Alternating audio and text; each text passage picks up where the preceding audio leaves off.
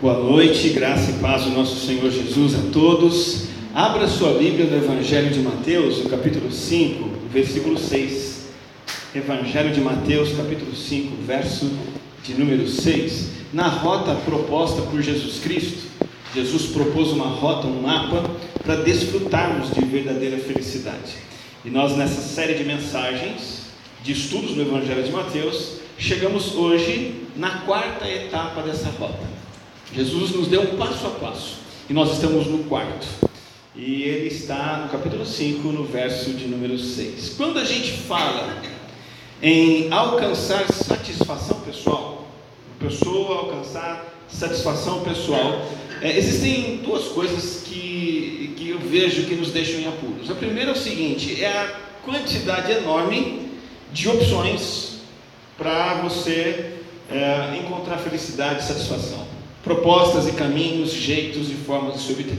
Tantas são que a gente até fica perdido em qual caminhar e qual escolher. E muitas vezes a gente tenta uma, tenta outra e outra, elas não dão certo e você continua se sentindo insatisfeito. Outra coisa é a superficialidade da satisfação obtida, ou até mesmo a brevidade, quando a gente consegue obter.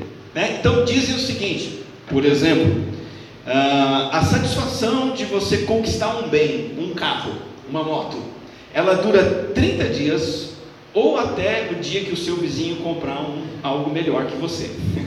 é o que dizem sobre satisfação.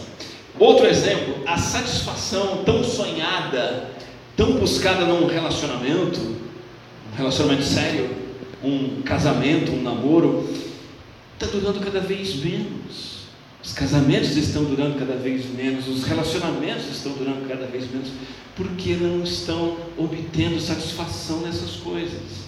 E isso nos remete, isso nos lembra, me lembra uma frase de um teólogo, um pastor do passado que eu gosto muito, o C.S. Lewis.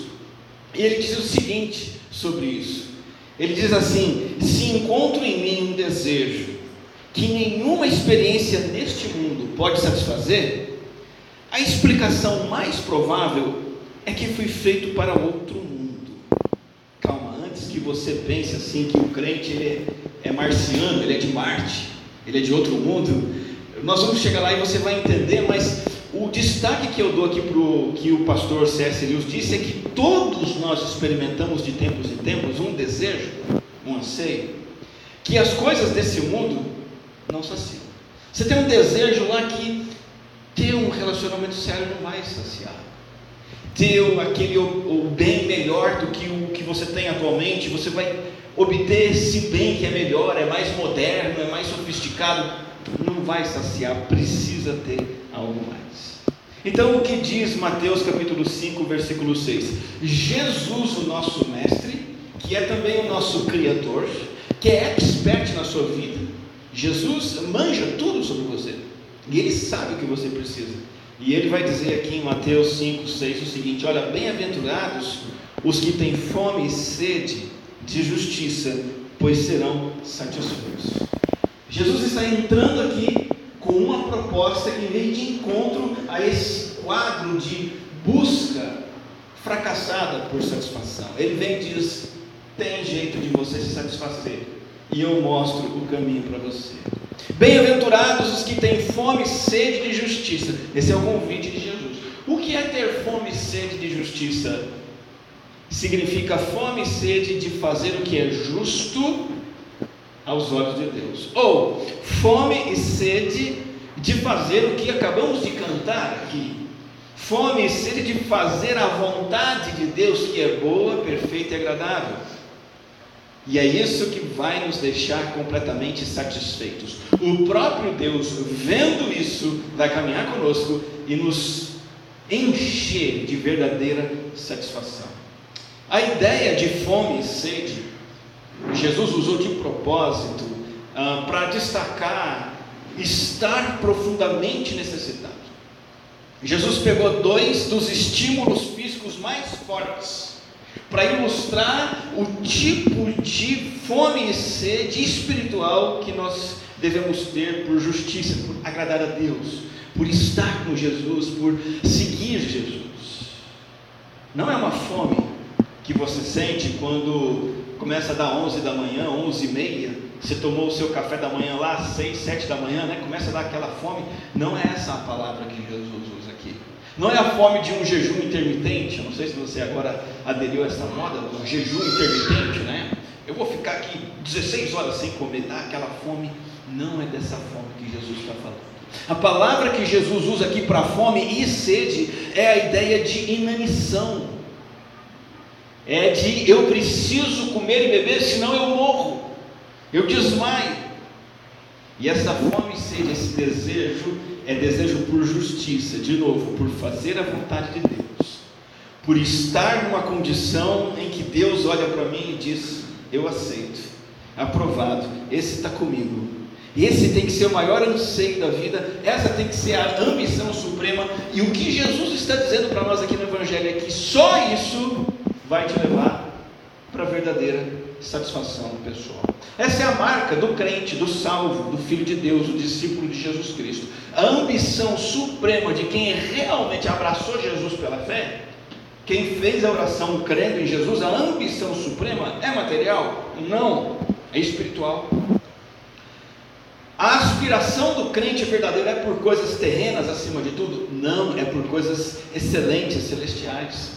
É aquilo que o próprio Jesus diz mais adiante no Evangelho de Mateus.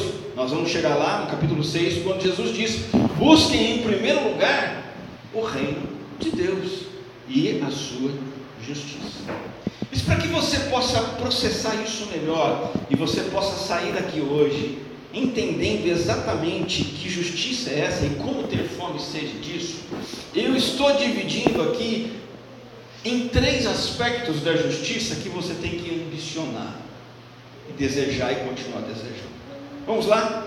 O primeiro aspecto da justiça que você deve ambicionar é o que eu chamo de justiça legal ou justiça imputada. Quando eu falo justiça legal, eu não me refiro à justiça bacana, sabe? Legal de bacana, mas legal de lei, legal de uh, legítima, de a justiça forense. Nós temos aqui na tela esse primeiro, essa primeira justiça descrita. Muito obrigado. É, você que conhece um pouco mais da Bíblia vai saber. É o que o apóstolo Paulo chama de justificação. Para você ser uma pessoa satisfeita, você precisa ser uma pessoa que anseia por estar num relacionamento correto por Deus. Agora, nós temos um grande problema. Um problema enorme. Grande não, um problema intransponível. Que problema é esse? O fato de que o ser humano é pecador. Um pregador disse certa vez o seguinte: Nenhuma pessoa reconhece de fato o quanto ela é má até o momento em que ela tenta realmente ser uma pessoa boa. Você começa a tentar ser bom, você vê o quanto você e eu nós somos pecadores.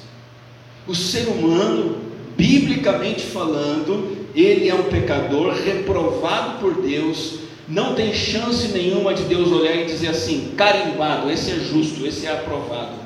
Não, o ser humano ele recebe o carimbo do banimento.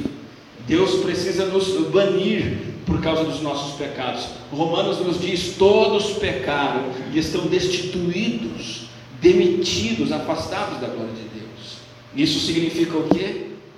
Más notícias. Isso significa condenação eterna. Quando você e eu comparecemos diante do tribunal de Deus, e todos vão comparecer diante do tribunal de Deus, a sentença de Deus já está decretada. Ninguém consegue ser declarado justo diante de Deus com base em suas próprias boas obras, porque o padrão de Deus não é qualquer um, o padrão de Deus não é alto, o padrão de Deus é a perfeição absoluta. Somente pessoas perfeitas podem estar bem com Deus desfrutar da sua presença, porque não há contaminação em Deus, não há contaminação no céu. O livro de Apocalipse diz que na cidade de Deus, na cidade celestial, jamais entrará algo impuro. Parou para pensar no que Apocalipse 21, 27 diz?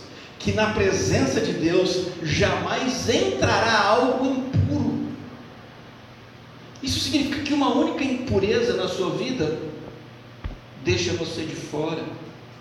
Tiago, outro apóstolo, escreve dizendo que quem desobedece um único ponto da lei, se fosse possível desobedecer um ponto só, nós desobedecemos vários o tempo todo, mas se alguém quebrasse um único mandamento de toda a lei de Deus, é culpado de quebrar a lei toda e então está debaixo de condenação, porque não perseverou em cumprir toda a lei. Essa exigência é inatingível para qualquer ser humano. Ninguém consegue atingir o padrão de perfeição de Deus, pois não há quem não peque. Você e eu pecamos em palavras que falamos, pecamos em ações, pecamos em pensamentos, pecamos em intenções, omissões. Não temos a mínima chance de sermos declarados justos no tribunal de Deus pelos nossos. A solução, a saída, é sobre isso que Jesus diz quando ele diz que devemos ter fome e sede de justiça. Mesmo sabendo dessa condição, Jesus vem e diz: Olha, tenha fome, sede profunda disso, de de alguma maneira ser aprovado por Deus. E a saída, a solução, sim, aquilo que você não pode fazer, Deus o fez por nós. Deus enviou o seu Filho ao mundo como nosso representante e nosso fiador.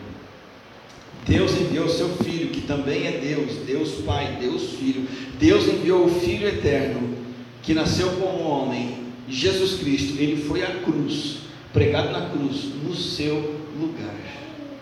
E quando ele foi pregado naquela cruz, Deus, o Pai, justo juiz, estava fazendo cair sobre Jesus a sua culpa, a minha culpa, as nossas iniquidades, como a Bíblia chama.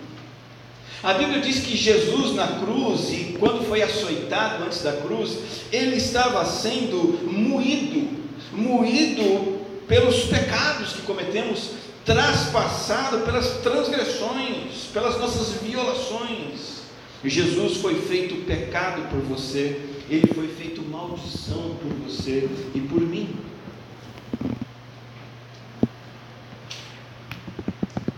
A gente sempre se lembra do que Jesus diz, segundos antes de entregar sua vida naquela cruz.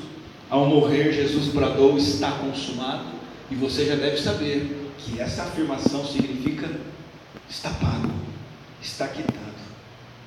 Tudo aquilo que acusa os homens, tudo aquilo que acusa os seres humanos, tudo aquilo que acusa as pessoas como injustas, tudo isso está sendo retirado delas e está sendo colocado em mim. O documento de dívida, o documento de dívida que constava o seu nome, o meu nome, o seu CPF espiritual, aquele documento com a sua dívida escrita, pecador, culpado e condenado, esse documento Jesus pegou, foi lá no banco espiritual, que era a cruz do Calvário, foi lá e pagou essa dívida. E agora os injustos são declarados justos. Não há nenhum débito, não há nenhuma pendência, não há mais condenação para quem está em Cristo Jesus. Agora isso funciona para você, desde que você tenha fome e sede disso. Se você olha para isso e diz, ah, legal, bacana, e vira as costas e embora, você não está tendo fome e sede dessa justiça, você não vai receber. É preciso ansiar mais do que tudo você ser declarado justo por Deus, reconhecendo que isso não está em você, reconhecendo que a realidade sobre você é que você é pecador, pecadora, totalmente merecedor de condenação eterna, mas você quer ser declarado justo por Deus, por causa de Jesus, do que Ele fez por, por você. O apóstolo Paulo disse na carta aos Coríntios: Cristo é a nossa justiça. Simples assim, ele diz só isso, 1 Coríntios 1,30. Ele é a nossa justiça. Então, se eu tenho fome e sede de Jesus, desejo essa justiça, Ele me dá. Um pastor chamado Thomas Watson disse algo que é perturbador. E é verdade dentro desse contexto. Ele diz assim: olha, o mais fraco dos crentes, o mais fraco que crê em Cristo, tem tanto da justiça de Cristo quanto o mais forte dos santos. Se tivesse um medidor de, de retidão moral, que pudesse medir a retidão de cada crente, você pegasse o crente menos justo lá, o mais fraquinho, meia boca, aquele que, que vai na igreja de vez em quando, sabe? vive pecando, escorregando, não dá dízimo, né? não quer nem saber, assiste o que não deve, peca, falha, se arrepende, volta, busca ajuda e continua ali fraco e tal, mas ele crê em Jesus de verdade. O mais fraco dos crentes tem tanta justiça diante de Deus quanto o crente mais zeloso, mais fiel, que não dá o dízimo, ele dá metade do dinheiro dele para a igreja. Ele evangeliza todo dia. Ele já leu a Bíblia 28 vezes no ano. Ele abraça trabalhos na igreja, ele ajuda o pastor, ele toca, ele canta, ele faz de tudo. A justiça dele diante de Deus é a mesma que a justiça desse pecadorzinho aqui, porque a justiça de ambos é a justiça de Cristo. E, e não há um que seja mais santo e justo do que o outro. O que precisa igualar os dois é a fome e a sede da justiça de Cristo. É dizer, eu preciso desesperadamente do que Jesus Cristo fez por mim naquela cruz. Essa é a minha maior necessidade. Esse é o maior, meu maior anseio, minha maior gratidão, minha maior alegria. Essa é a mensagem que eu carrego no meu coração. Essa é a minha esperança e a minha vida. Mas há um segundo aspecto da justiça, do qual nós devemos ter fome e sede. Não pode parar por aqui. Um segundo aspecto da justiça que você deve desejar é que, para além de desejar a justiça legal, você também, em segundo lugar, precisa de desejar a justiça moral. Justiça que é implantada, a justiça que é praticada. Muitas vezes a, a justiça que eu desejo que Cristo me dá, ela não é muito vista ela é, digamos assim, subjetiva, ou seja, às vezes não percebemos. Mas esse segundo aspecto decorrente do primeiro, que você e eu temos que desejar, esse é visível, porque ele é interno, ele é do coração, mas ele é externo. Ele é da minha mente, das minhas motivações, mas é o desejo de ter uma conduta prática que agrada a Deus. Você se lembra do que Jesus falou sobre a vontade do Pai? O que era a vontade do Pai na vida dele? Lembra-se? Jesus disse o seguinte: A minha comida consiste em fazer a vontade do Pai. É dessa justiça que nós estamos falando aqui agora, a justiça moral praticada. Porque a justificação que Cristo nos dá, o fato dele pagar a totalidade dos nossos pecados na cruz, não tira de você uma coisa, por enquanto, infelizmente. Não tira de você a sua velha natureza, a sua natureza pecaminosa, a sua inclinação para o pecado. Não continue você aqui nessa terra. Você recebe uma nova semente, uma nova vida, uma nova natureza. A Bíblia chama de novo coração. Você recebe. Só que aí, com este novo coração, nova vida, novas intuições e inclinações, você entra num processo em que você vai aprender, aprender e aprender. E isso vai durar a vida toda, até que você chega no céu. Aprender o quê? A agradar a Deus. Antes eu não agradava. Mas agora eu quero ter um jeito de viver a vida que agrada o Senhor. É disso que nós estamos falando. Ter fome e sede de praticar a justiça de Deus. Um desejo de ser transformado cada vez mais, a, a, aspirar as coisas do céu, amar a santidade, ter fome e sede das coisas de Deus, que estão na palavra, de agradar a Deus, prazer nos banquetes do céu e não nos manjares do mundo. A mensagem do mundo para nós hoje é, entre tantas, essa é uma das mais marcantes, é Faça o que te faz feliz. Faça o que te faz feliz. O mundo está dizendo isso o tempo todo. Hã? As propagandas, os filmes, as séries, as redes sociais. Eu gostei muito do insight de um crente. Ele riscou a palavra feliz e escreveu assim: Faça o que te faz santo. Essa é a mudança que acontece quando você recebe Jesus. Não faço mais o que me faz feliz, porque o que me faz feliz é enganoso. O que meu coração, minha carne deseja, às vezes é pecaminoso, é mal e vai me trazer tristeza e dor. Eu vou fazer o que me faz santo, perseguir a santificação, porque sem santificação ninguém verá o Senhor. E nisso está envolvido uma fome, uma fome profunda pela Bíblia, pela palavra de Deus.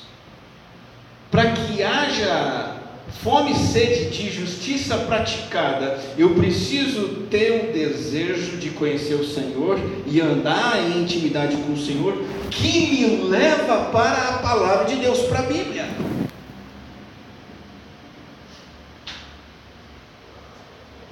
Você tem essa fome e sede de Bíblia? Isso é um sinal de vida espiritual. E se você tem essa fome e sede e tem cada vez mais e, e vai saciando, e quanto mais sacia, mais busca, significa que você está no caminho da satisfação pessoal. Você é uma pessoa que lê, devora a Bíblia. Não só lê e devora, mas digere, processa, reflete. E mais do que isso, coloca a Bíblia em prática. Uma pessoa que bebe mais e mais da fonte da verdade, deixando as verdades da palavra de Deus fluírem para dentro de você, e então elas fluem de dentro de você para fora do seu comportamento na sua vida. Então, fome e sede de justiça passa pela fome e sede pela palavra de Deus, para que ela me faça justo, ela me faça conhecer o Deus da justiça e a justiça desse Deus. E aí, eu sou uma pessoa que deseja ardentemente agir, agir em tudo como agrada ao Senhor.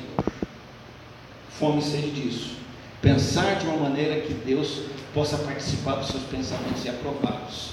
Falar de uma maneira que você pode dizer, o próprio Deus estaria falando isso na pessoa de Cristo através de mim. Agir de maneira que você pode dizer, estou agindo em nome de Jesus, isto é, Jesus agiria dessa forma. Fome e sede disso. Ter mente, coração e vida puros, sem nunca estar satisfeito e estagnado. Ama, mas eu quero amar mais.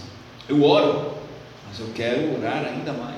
Eu estudo a Bíblia e, na verdade, eu preciso estudar ainda mais. Eu obedeço, mas não é o suficiente. Eu preciso aprender a obedecer mais e é um apetite espiritual intenso. Como Pedro diz na sua carta, é o apetite de um bebê recém-nascido pelo leite espiritual puro. Essa é a justiça praticada. Nós passamos então pela justiça legal, pela justiça moral praticada, e vamos para o terceiro aspecto da justiça que devemos desejar, e, e lembre-se, é, eu dividi nesses três aspectos para auxiliar a compreensão prática. Não estou dizendo que Jesus tem em mente esses três aspectos, mas é apenas para a gente imaginar como isso funciona na prática na nossa vida. Vamos para o terceiro aspecto? O terceiro aspecto da justiça é a justiça que a gente chama de social. Mas não justiça social da faculdade de assistência social, da disciplina humana de assistente social. Não. É a justiça social no sentido de fome e sede de buscar o bem-estar do outro. Não preciso de ação social para isso. Fome e sede de respeitar a dignidade das pessoas ao meu redor. Fome e sede de tratar cada vez mais a, as vidas humanas como sagradas. Altruísmo. A justiça social é uma justiça que começa em casa, na maneira como eu trato as pessoas de casa e eu estendo isso para a minha igreja, para o meu trabalho, para o mundo. Justiça social no sentido de buscar a libertação daqueles que estão oprimidos, promover o direito das pessoas.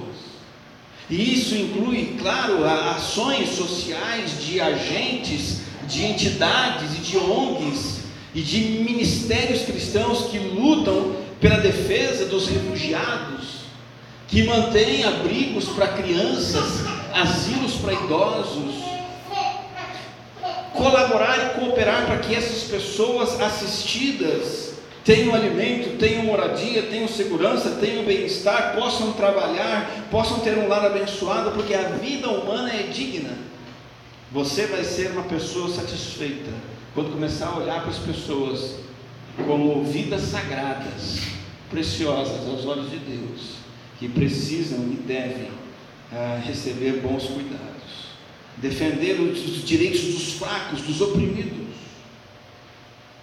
Justiça social significa se colocar contra a fraude, contra o outro sendo colocado para trás, muitas vezes à custa do seu benefício. Quantas vezes não deve ter acontecido na sua vida? Alguém ficou para trás de maneira injusta para você levar vantagem. Jesus diz: não. Você quer ser uma pessoa satisfeita, você precisa respeitar a dignidade, a sacralidade da vida do próximo, do altruísmo colocar-se contra a corrupção, falso testemunho, perjúrio, roubo, desonestidade, exploração dos mais pobres, colocar-se a favor de governantes que sejam justos, a favor de leis justas vigorando na sociedade. E sabe, isso não é raridade no cristianismo. Na verdade, isso é uma marca registrada da fé cristã. Eu vou trazer aqui para vocês alguns exemplos disso acontecendo nesse mundão velho de guerra, esse mundão cheio de injustiça, morte, pecado e miséria. O cristianismo, o cristianismo tem sido o movimento que mais defende e busca a justiça social. Nós temos inúmeros, centenas, milhares de exemplos disso, eu vou citar alguns. Vou começar pelo próprio Jesus Cristo. O cristianismo promoveu grandes transformações sociais. Veja Jesus, a maneira como ele defende a dignidade das mulheres. De tal maneira que a sociedade da época ficava escandalizada com Jesus. Muitas vezes, mulheres que eram tidas como mulheres de má fama, repudiadas, tidas como merecedoras de apedrejamento, Jesus ia até elas e conversava com elas e dava atenção para elas. Mulheres que não podiam sequer entrar numa reunião pública, Havia uma reunião pública, Jesus permitiu que uma mulher pecadora entrasse e lavasse os pés dele, e aquilo foi um escândalo. Jesus quebrando paradigmas de antifeminismo, paradigmas é, contrários às crianças. Jesus diz: parem de rejeitar as crianças. Palavra famosa de Jesus: deixe as crianças virem a mim criança naquela época, no Império Romano, era tido como um patrimônio, um bem do pai, do pater. Do mesmo jeito que um homem tinha uma carroça, ele tinha um filho. E se ele quisesse vender a carroça, ele podia vender o filho. Do mesmo jeito.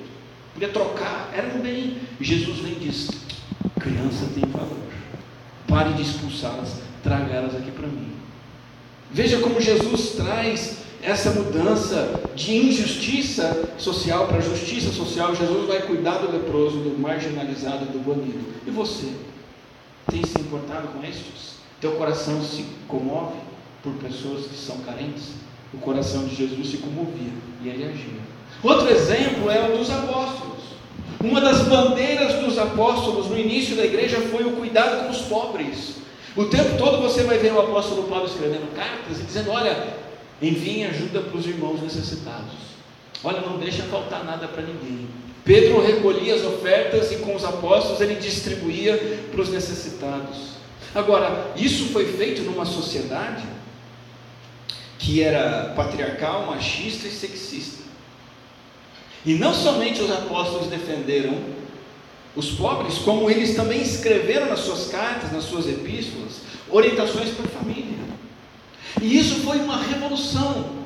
Então, quase todas as cartas de Paulo têm orientação para o marido, para a esposa, para os filhos e para os pais. É uma verdade. Você conhece um pouquinho de Bíblia? Você sabe disso. Essas orientações são revolucionárias, porque novamente aquela sociedade era patriarcal. Camarada podia ter quantas mulheres ele quisesse, mandar embora, matar, abusar de uma de outra. Filho, como já disse, era um bem que ele possuía o apóstolo Paulo vem e diz: Marido, chega, ama a sua esposa, uma só. Esposa, se submeta ao seu marido, respeite-o. Pai, ama seu filho, educa seu filho, caminha com ele, dá sua vida por ele. Filho, respeita e honra o seu pai. Isso fez uma revolução no padrão familiar. Jesus, apóstolos, mas alguns séculos depois, na reforma, a reforma protestante acontece lá no ano 1500, 1517, 1600.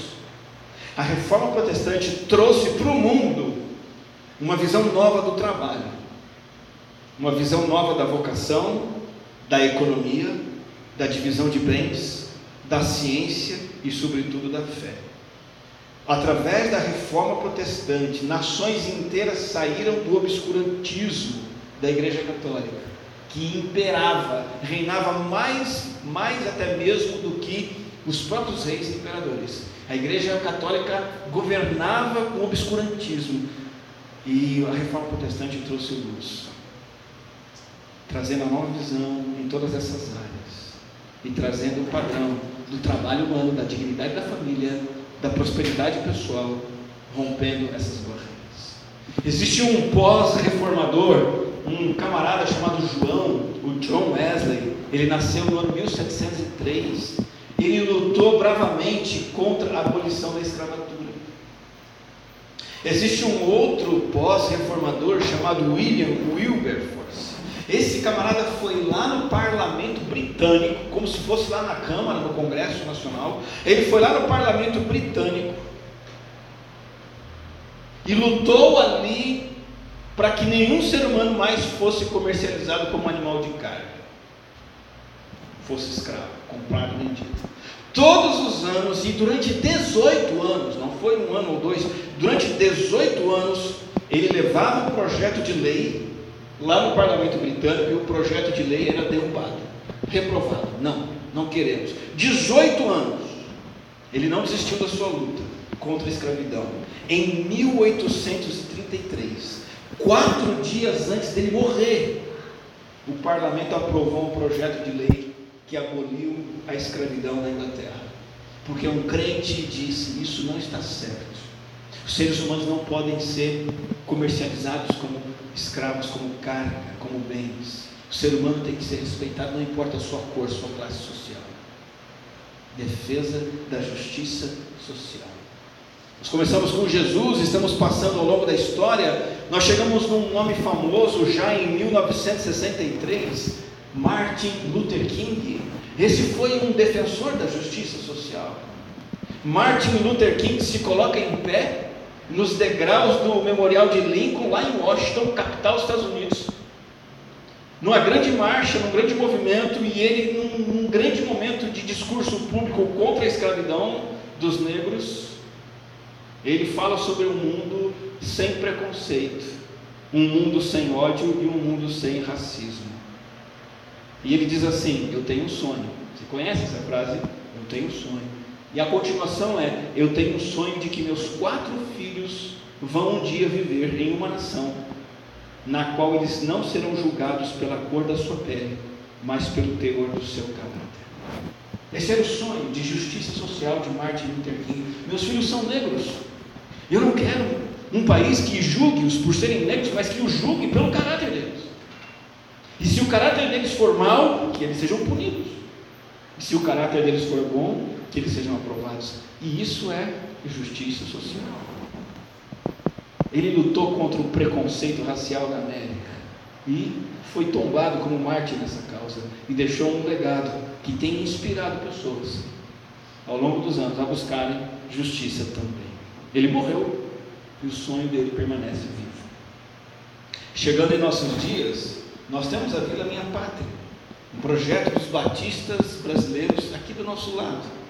Vocês sabem, na antiga pousada Maricota. É um projeto sonhado entre 2021 a 2022 e colocado em prática no ano de 2022 e agora já vai, vão se cumprir dois anos e esse projeto, com todas as suas dificuldades e lutas, tem oferecido uma vida digna já para mais de 600 famílias refugiadas. A maioria delas de afegãos, que você e eu conhecemos. Nós tínhamos afegãos aqui ontem, um encontro de adolescentes brincando, se divertindo. Nós sempre temos visto afegãos, temos ido lá ajudá-los com frequência, com regularidade. Isso é busca por justiça social. Jesus está dizendo assim: olha, pare de ficar buscando os seus interesses. Comece a olhar para a criança ali que foi oprimida pelo jihadismo, pelo islamismo, foi expulso do seu lar. Aquele adolescente que passou a vida escutando bombas estourando do seu lado, vendo seus parentes, seu avô morrer, como nós sabemos de história, começa a se preocupar com essas pessoas. Jesus está dizendo: é assim que você vai ser uma pessoa feliz e satisfeita, não correndo atrás de si, não olhando para o teu próprio umbigo, não comprando as suas coisas, não né, correndo atrás dos seus projetos apenas. Você quer ser satisfeito, tenha fome e sede de justiça social. E eu cito por último o projeto da nossa Igreja Batista Fonte no Sertão da Bahia. Eu tenho compartilhado com vocês, igreja, diversas vezes através da MELC, pedido de oração para que o Senhor levante uma pessoa séria, comprometida e exemplar aqui entre nós, para promover o trabalho missionário da nossa igreja. Porque o trabalho missionário está acontecendo, o nosso envolvimento tem sido mínimo. Porque nos falta esse irmão, irmã, que pode ser você, que promova isso, que fale sobre isso, que levante oração por isso, que, que mobilize ofertas para isso. O nosso trabalho lá na Bahia, no sertão da Bahia, tem levado ensino profissionalizante para crianças e adolescentes. Capacitação na área de marcenaria, informática, estudo do inglês.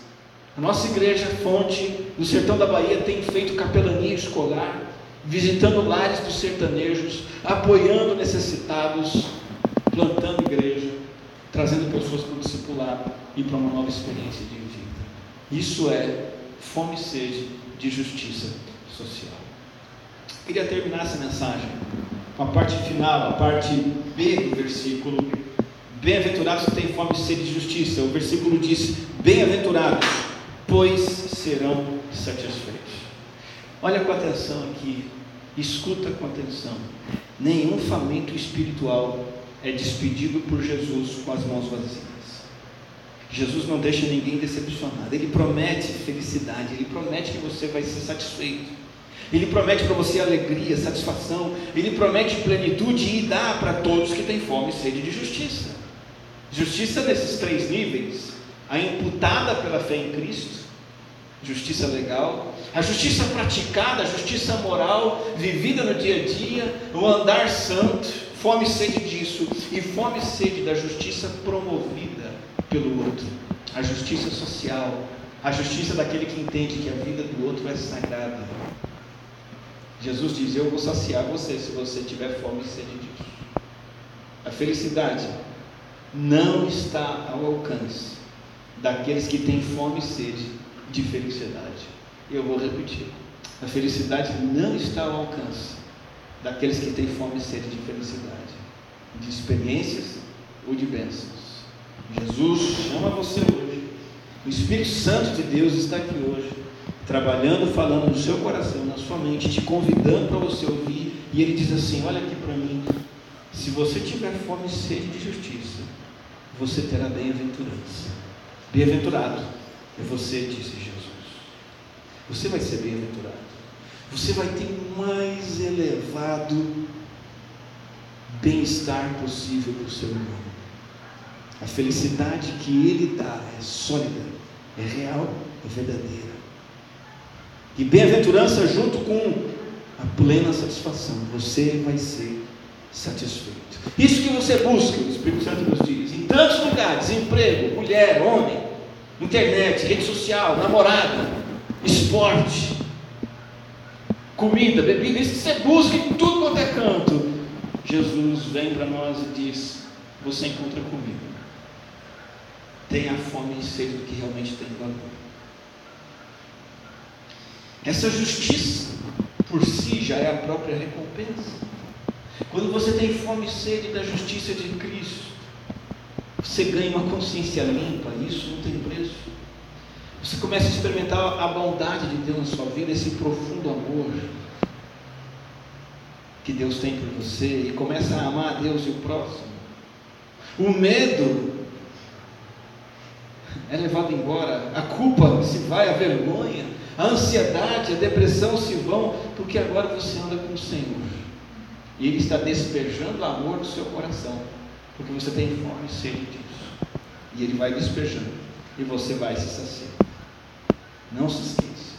A justiça precede a felicidade. Ela vem antes. A felicidade vem depois, ela decorre. Colocar a felicidade na frente, priorizá-la, é te levar para o fracasso mais miserável possível. E saciado, continue ansiando mais e mais. Essa fome e essa sede continuam e vão aumentar, porque você tem saciado e vai querer mais e mais até a glória celestial. O que fazer? Termino essa mensagem, nesse momento de apelo, te convidando para duas decisões: largar e abraçar. Esse é o meu apelo para você e, em atitude de oração aí agora, eu convido você a refletir nisso e deixar o Espírito Santo te convencer dessas duas coisas: largar e abraçar. Largar o quê? Largar o que é que você está agarrando para obter satisfação e que não é justiça e que não é o desejo de agradar a Deus. Pode ser o seu patrimônio. Larga seu patrimônio. Você não precisa vender, você não precisa dar para mim, dar para a igreja. Você pode largá-lo nesse sentido de que você olha para ele e diz: é bom ter um patrimônio, mas não é isso que vai me satisfazer. Larga. Larga seu casamento. Eu não estou dizendo para você assinar uma carta de divórcio. Estou dizendo para você olhar para o seu casamento e pensar: não é isso. Não é essa pessoa. É, eu não posso exigir de uma esposa, de um marido que, que sacie um desejo, como disse C.S. Que nada nesse mundo pode saciar. Lembra quando eu disse no início? Eu fui feito para um outro mundo. Quando eu encontro em mim um desejo que nada nesse mundo sacia, isso significa que eu fui feito para um outro mundo. Outro mundo não é o planeta Marte. Outro mundo é um outro plano de existência e vivência. É quando a chave vira e você larga. Não é isso. Eu posso cuidar do meu casamento, eu posso amar minha esposa, meu marido. De verdade agora. Porque isso não é aquilo que vai me fazer feliz. Larga o seu dinheiro. Talvez você esteja aqui hoje, é o dinheiro que você quer que seja aquilo que te satisfaz. Ou você está todo dia, todo santo dia, dia sim, dia também, buscando se divertir nos entretenimentos da vida. Seja o esporte, seja o videogame, sejam as coisas legais das redes sociais. Larga! Isso não vai satisfazer teu coração. Você foi feito para muito mais que isso. Talvez você tenha que largar sua reputação. Necessidade de que as pessoas olhem para você e falem, esse cara é bom mesmo, né? É bom o que faz. Olha essa mulher que é poderosa. Ela manja das coisas. Larga isso, isso só vai fazer mal para você. Você não precisa disso, isso não vai te saciar. Seja lá o que for, decisão é largar. E a segunda decisão é abraçar. Abraçar o quê? A única fonte de satisfação da alma humana. O outro mundo de C.S. Lewis. Fome e sede da justiça. De agradar-se em Deus e agradar a Deus. É pegar esse Deus espírito pessoal que é invisível e decidir que você vai se alegrar nele no que ele é, no que ele fez, no que ele faz, no que ele fará, no que ele diz, no que ele planeja, no que ele realiza. Eu vou me agradar no Senhor, na maravilha que é o Senhor na maravilha que é o seu Filho, na beleza que é o seu Espírito, na, na glória que é a sua palavra. Eu vou me agradar em Deus vou buscar que Deus se agrade de mim. Permita que o Espírito Santo inspire em você afeições santas. Vai pedindo a Ele no seu coração hoje. Espírito Santo de Deus me faz desejar isso. O meu coração é miserável. Eu fico aqui desejando carro, casa, dinheiro, sucesso, fama, sexo. Eu fico desejando esses entretenimentos.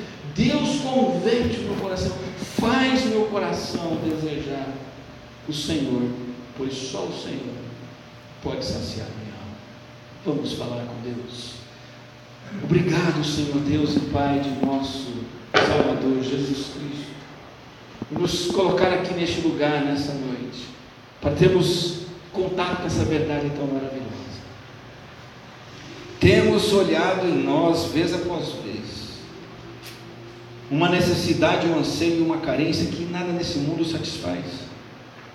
E isso nos leva a concluir, pela tua palavra hoje, que nós somos criados para um outro mundo, para uma outra experiência, para uma outra satisfação. Que a nossa busca seja pela justiça, justiça do reino, justiça do Senhor, a justiça dada a nós em Cristo, praticada por nós no poder do Espírito e buscada em nossos relacionamentos, procurando a dignidade do outro, o respeito ao, outro e o amor pelo outro. E assim o Senhor garante nossa plena felicidade e satisfação. Queremos ser felizes à tua maneira e não a nossa. Em nome do nosso Salvador Jesus.